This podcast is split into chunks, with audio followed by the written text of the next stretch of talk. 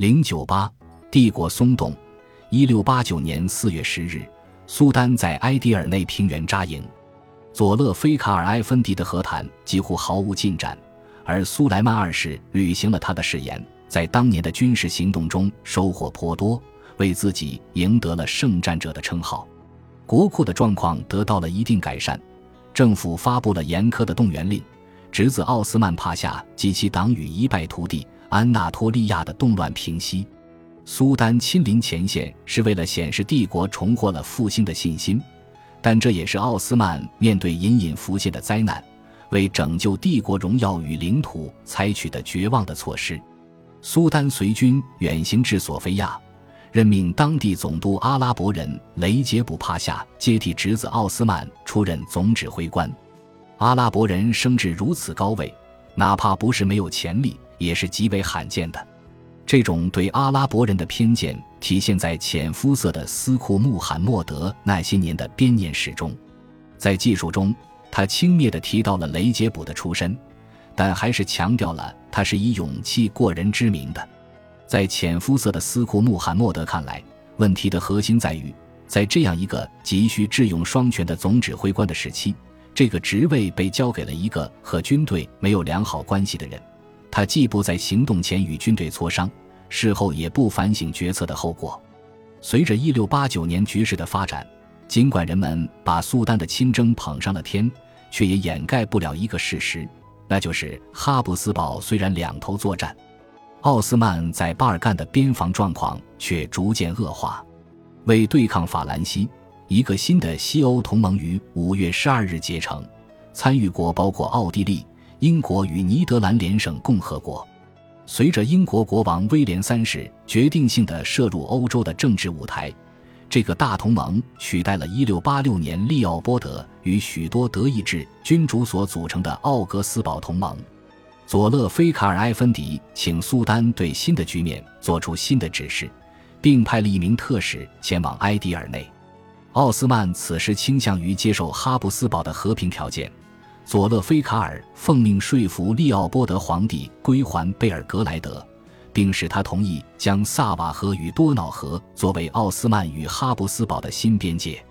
考虑到神圣同盟决定任何签字国不得单独与奥斯曼议和，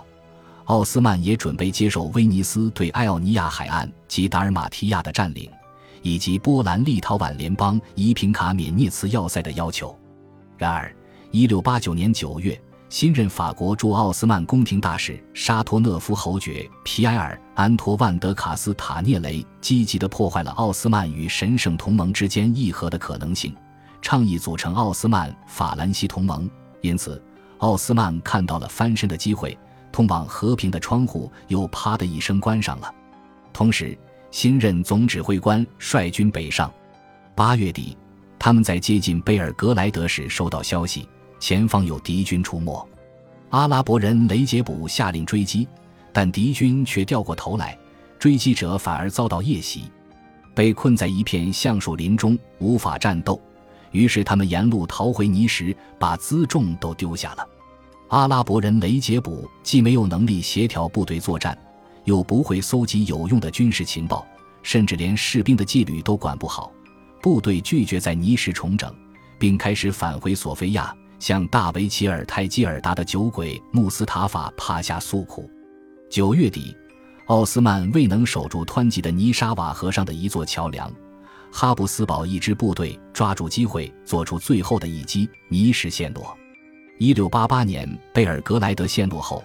大批穆斯林开始经巴尔干南迁入安纳托利亚，尼什的挫败加速了穆斯林的南迁。也推动了奥斯曼帝国内部战争与叛乱导致的迁徙，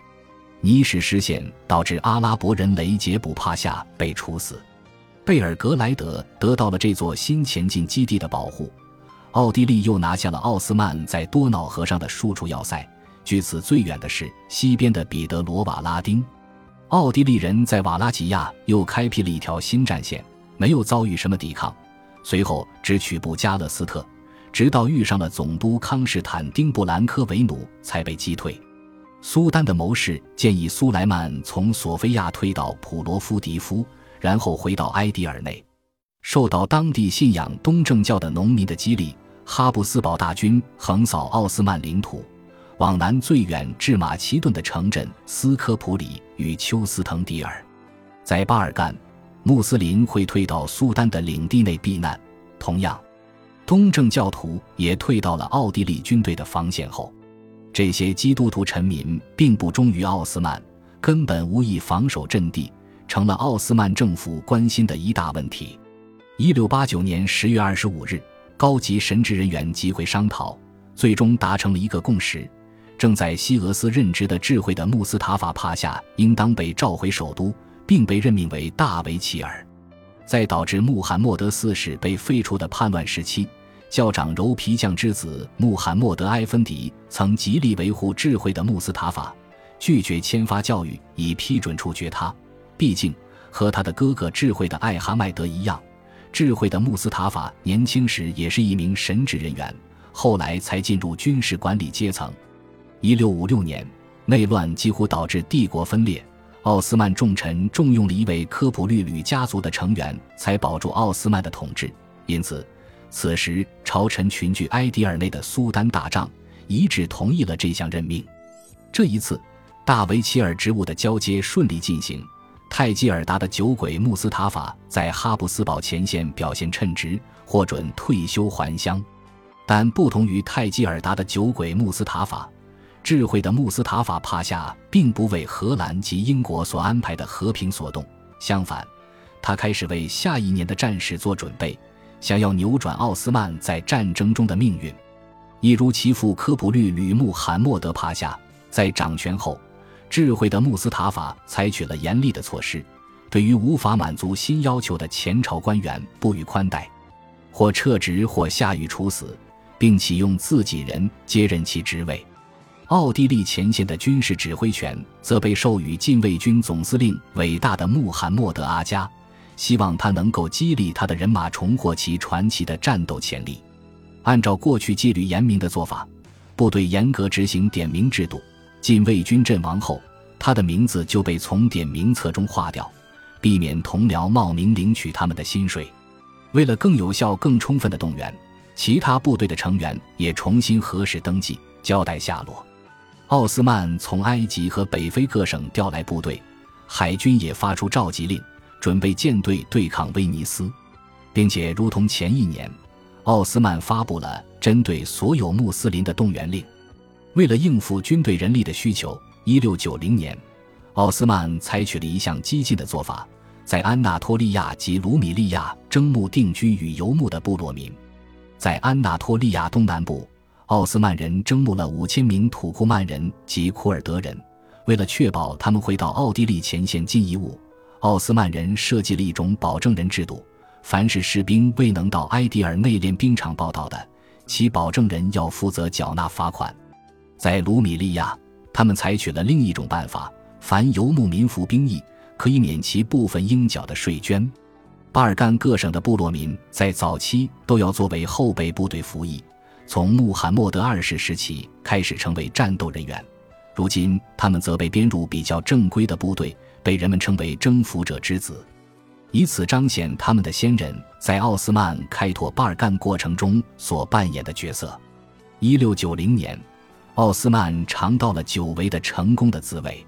他们在三天的围攻后，成功夺回了奥地利所占据的最前端的要塞，在尼什东南方通往索菲亚的路上的皮罗特。